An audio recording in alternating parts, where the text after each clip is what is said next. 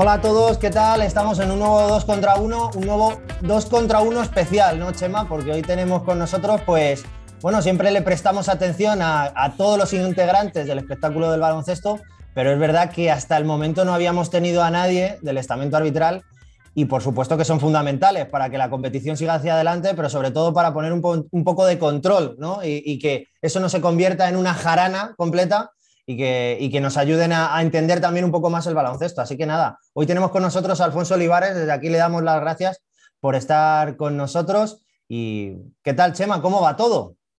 Bueno, pues aquí preparados, porque como tú decías, ¿no? los árbitros también, eh, aunque a veces no los consideremos, nos olvidemos de ellos, son deportistas, ¿no? Y, también forman parte de, del baloncesto. Y bueno, sin más dilación, ya paso a, saludar a, Alfonso. ¿Cómo estás, Alfonso? Hola, buenas. Encantado de, estar aquí. Y nada, todo bien, como tú has dicho, pues eh, somos parte del deporte y, pues somos una parte que tenemos que tener en cuenta y ob obviamente encantado de estar aquí con vosotros. Bueno, voy a empezar yo. Vamos a intentar conocer un poquito mejor a la persona que está detrás del árbitro, ¿no?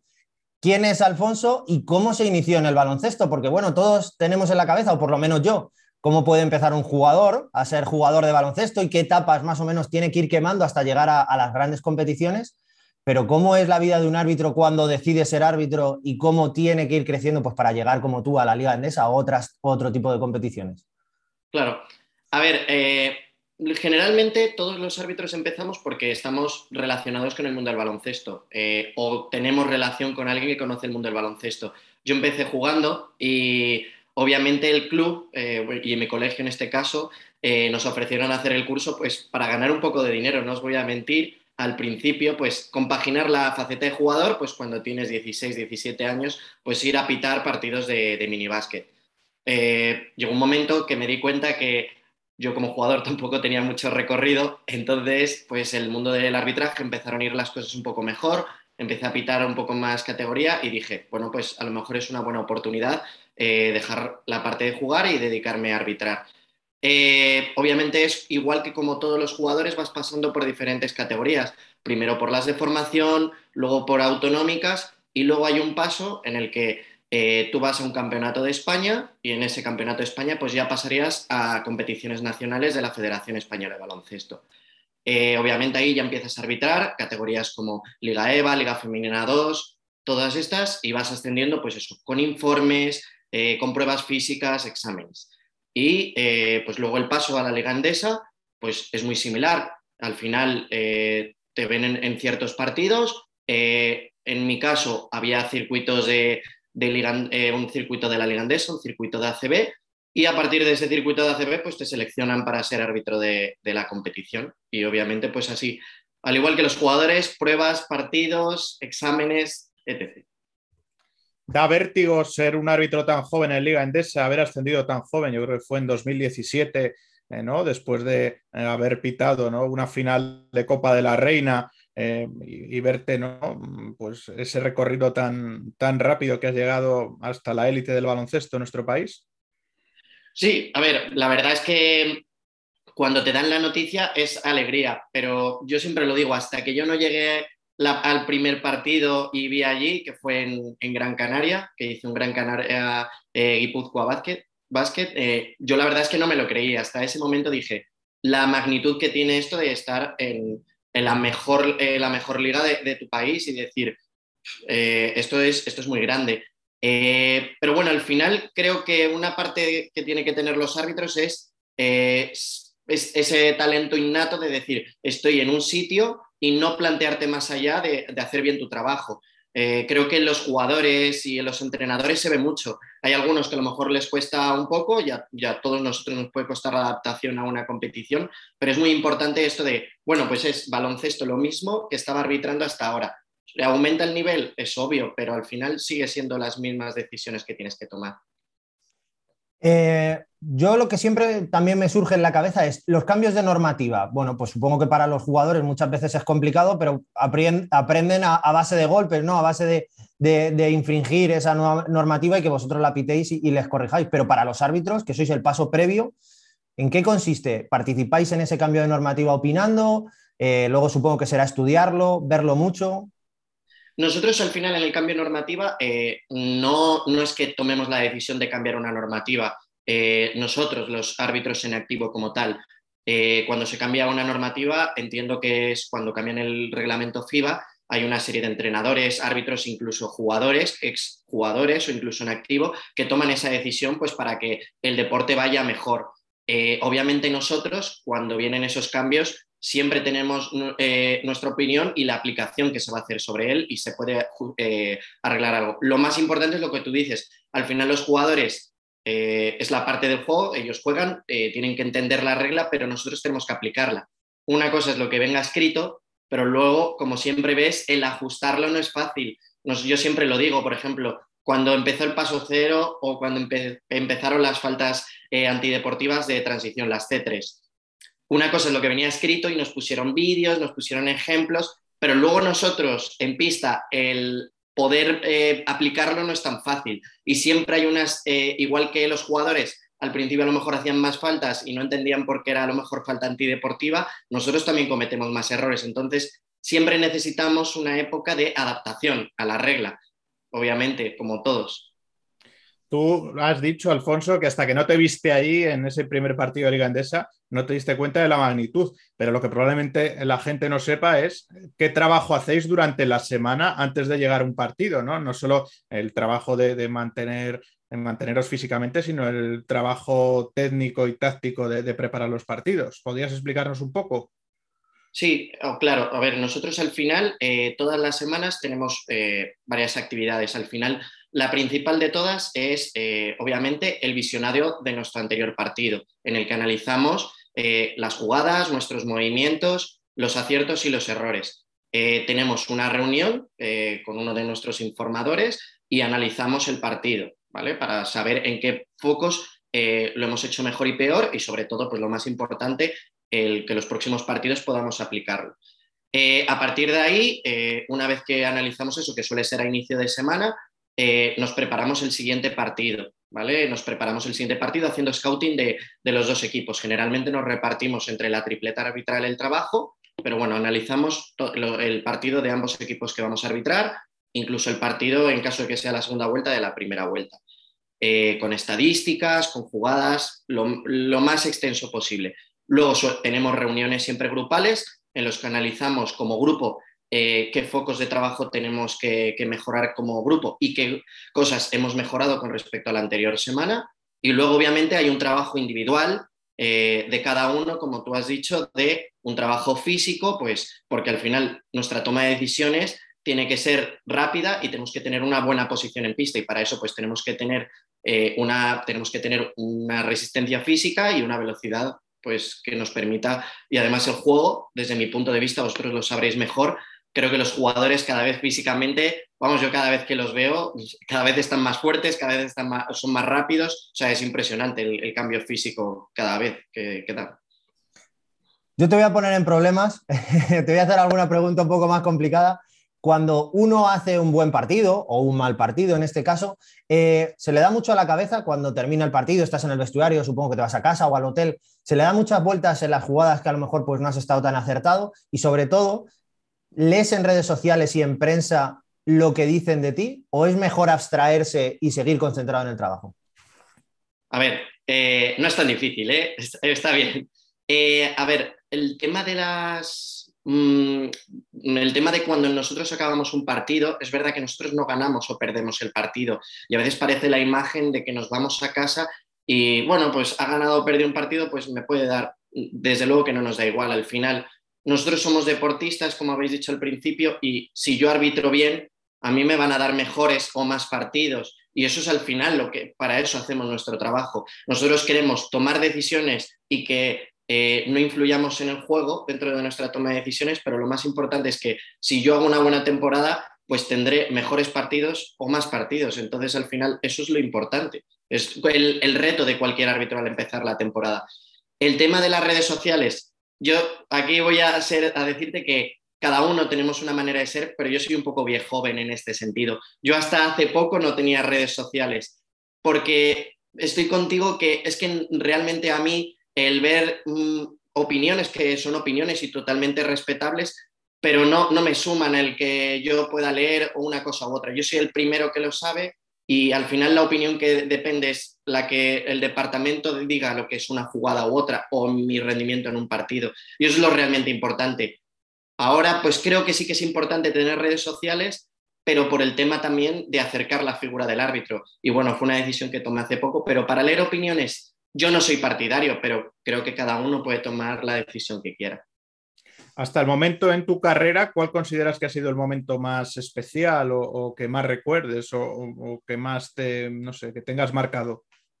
Pues, pues la verdad es que yo de los que más recuerdo fue obviamente el primer partido o la, la primera competición que fue un campeonato mini básquet que pité, por así decirlo, fuera de casa, ese lo recuerdo con mucho cariño, pero el más especial, por así decirlo, siempre será el ascenso a la Liga a la ligandesa. Yo siempre recuerdo, recuerdas la llamada, eh, quién te llamó, el momento, todo. Yo creo que el día, yo estaba en ese momento estaba eh, trabajando en una empresa privada y mi jefe me dio el día libre porque es que no, o sea, no, no estás atento a nada y además a él le gustaba mucho el baloncesto y me dijo, vete a casa y, y, disfruta. Ese momento de la llamada y obviamente eh, cuando ves el primer día de tu partido de, de la ligandesa sin meterte en problemas, vamos al salseo. Eh, a mí me gustaría preguntarte siempre y cuando, entiendo que no vas a poder ser totalmente realista, ¿qué entrenador o qué cuerpo técnico o qué equipo que dices, joder, es que mm, ir a pitar allí es complicado porque no paran ¿eh? de hablar, tal, de, decirme cosas. Yo te tengo que decir desde, desde mi parte, que, eh, que también es otra de las preguntas que te queremos hacer, que el hecho de que os hayan puesto eh, micrófono a la hora de pitar en alguno de los partidos, por lo menos a mí me ha abierto los ojos con lo que aguantáis durante los partidos, que es, pero vamos, es, a mí me costaría mucho concentrarme en hacer mi trabajo recibiendo tanta presión y tantos comentarios por parte jugadores, entrenadores, todo. Pero, ¿cuál dices, ostras, estos campos son difíciles de ir a pitar? Pues, mira, eh, esto como he dicho antes, va de cada personalidad. Por ejemplo, creo que es más difícil para nosotros y mm, eh, aquellos campos que incluso están más vacíos o, por ejemplo, durante la época de la pandemia era, muy, era mucho más complicado. Creo que el público es una parte muy importante y a todos nosotros nos hace estar en una mayor concentración cuando hay más público, porque ves el ambiente y te metes tú antes en el partido. Eh, obviamente hay campos eh, pues, eh, que son mucho más cerca de, nosotros y eso a lo mejor eh, es una, al final es un tema físico, ves a la gente más cerca y a lo mejor parece que la presión es mayor. Pero bueno, es que cada uno tenemos nuestro, nuestro campo fetiche, por así decirlo, eh, y cada uno tiene una manera de, de transmitirte la energía. Creo que los banquillos al final están a la misma distancia, no, eso no cambia absolutamente nada y la distancia que tienen todos los jugadores es lo mismo, pero obviamente hay campos que al final están, están más cerca a la gente y eso sientes ahí, hay veces que ves a la gente, la ves al lado tuya y dices, anda, está, está aquí. Pero al final es lo que te digo, es más por la sensación que te transmite tu personalidad, cuál te viene bien, cuál te viene peor. No hay ninguno, por así decirlo, que yo te diga, porque al final la distancia con los banquillos es exactamente la misma. Hablaba Rodri de lo, de, lo del micro, ¿no? Creo que tú estuviste en aquel clásico en el que lo llevó Benjamín, si yo no recuerdo mal. Sí, eso es. Eh, ¿cómo, valoráis esta iniciativa? ¿O, creéis que os mete más presión? ¿O creéis que ayuda a acercar vuestra labor? ¿Cómo, lo ves? Mira, si, si os soy sincero, llega un momento de partido que yo al menos no soy capaz de acordarme que tengo el micrófono. O sea, es imposible, porque tú estás a tantas cosas en el partido que tú eres natural en lo que dices. Yo desde mi punto de vista, y creo que la gran mayoría de los que estamos en el mundo del baloncesto y de cualquier deporte, creo que es positivo. Eh, habrá momentos en los que tú pienses, no, es que a lo mejor saben que me he equivocado. Creo que es parte humana. Es que yo cuando veo las grabaciones que hace la liga y hay jugadores, ellos también dicen, me he equivocado, o vaya día tengo, he escuchado expresiones o entrenadores, me he equivocado con este cambio, o no hemos sabido defender esta situación. ¿Qué problema hay en que un árbitro en un momento diga, oye, pues si ha sucedido esto y no lo he visto, me he equivocado, no pasa nada? O sea, eh, obviamente no, es algo que en ese momento, yo soy el primero que está fastidiado porque he cometido eh, un posible error, pero al final eh, creo que es positivo y creo que hay mucha gente que eh, a lo mejor se piensa que el árbitro no lo ha pitado porque eh, no ha querido o es la primera imagen que le viene, porque al final él quiere que gane su equipo, pero si escucha a alguien decir, oye, pues me he podido equivocar, dices, ¿y qué voy a decirle ante esto? Pues mm, obviamente no queremos que, nos equivoquemos, pero normalizas y piensas, esta, esta persona, este árbitro es una persona, que al final es lo más importante.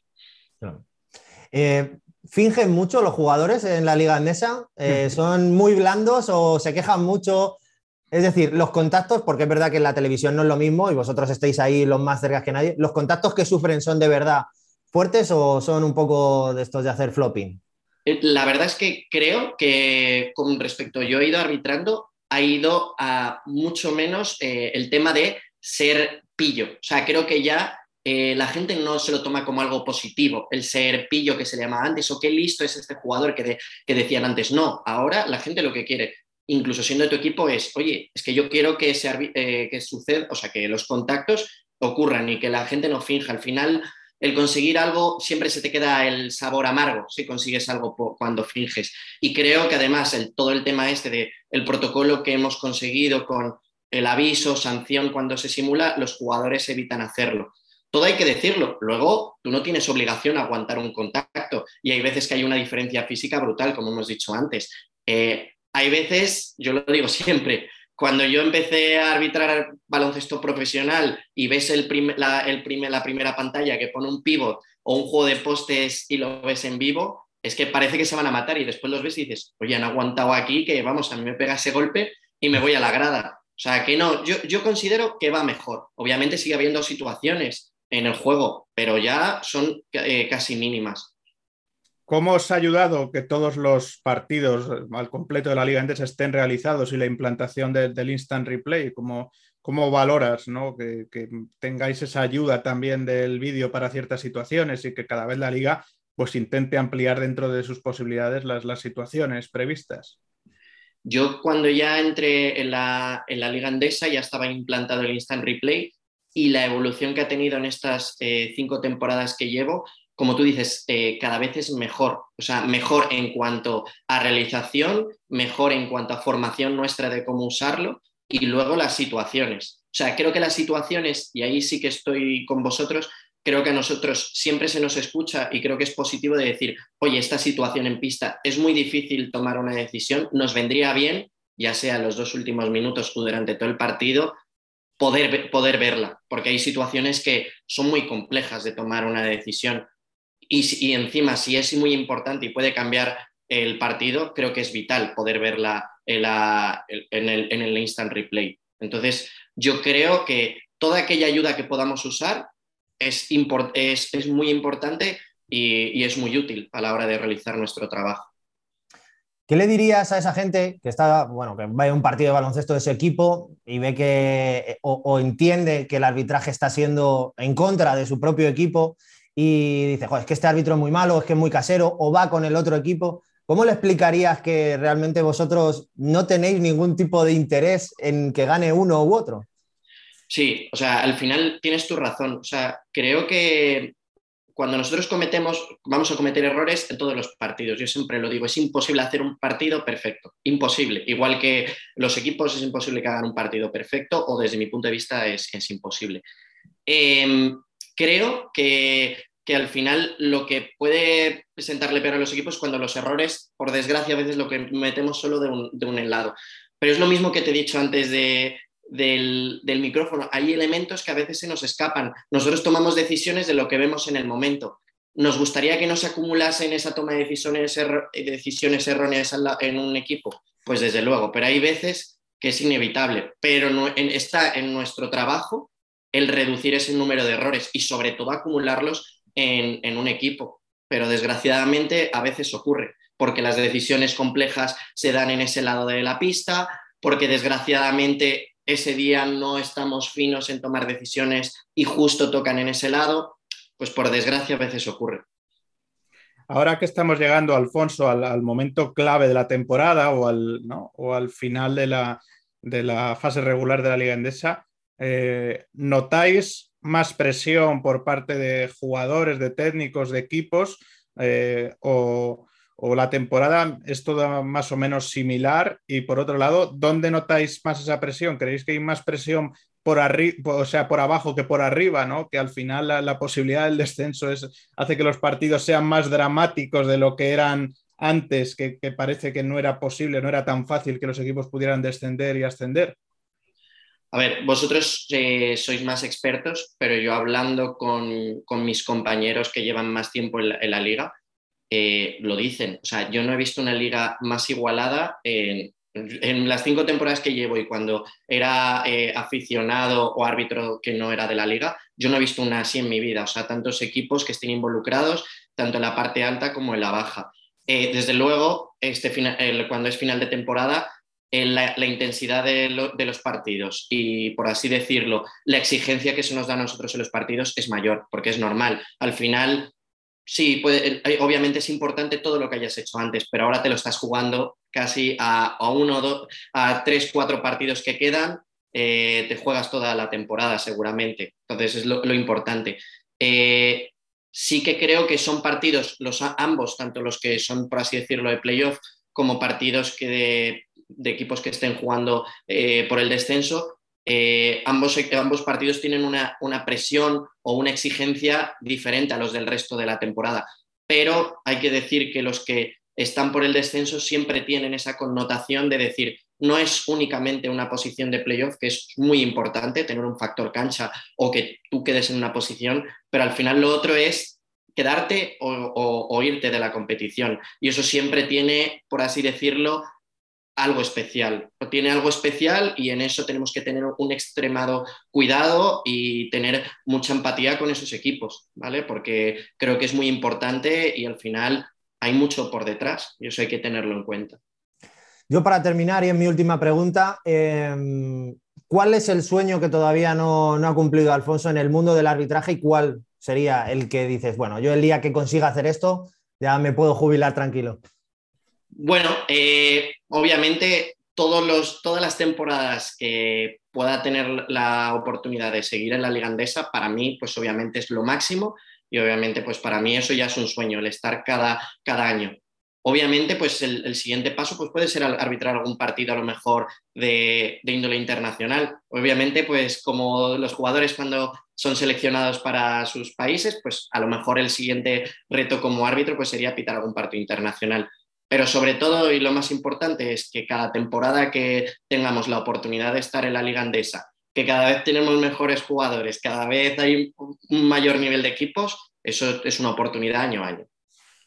Pues nada, Alfonso, darte las gracias a, ti personalmente, al Departamento de Arbitraje de la CB y al Departamento de Comunicación por permitirnos tener esta, esta charla extensa contigo, desearte suerte en las jornadas que faltan, empezando por, el fin de semana y por el, por el partido que, que tienes. Y, bueno, y gracias por, acercarnos un poco la figura del, árbitro y por no pues, em, demostrar que sois deportistas, que sois personas de carne y hueso y que, que bueno, que sois un elemento más del juego como lo son pues, los entrenadores o, los jugadores. Un elemento fundamental, además. Sí, sí, sí. Pues nada, muchas gracias eh, por todo. encantado. Pues nada, hasta aquí este 2 contra 1. Espero que os haya gustado esta entrevista que hemos hecho a Alfonso Olivares, eh, árbitro de Liga Endesa. Y nada, nos vemos en un siguiente 2 contra 1.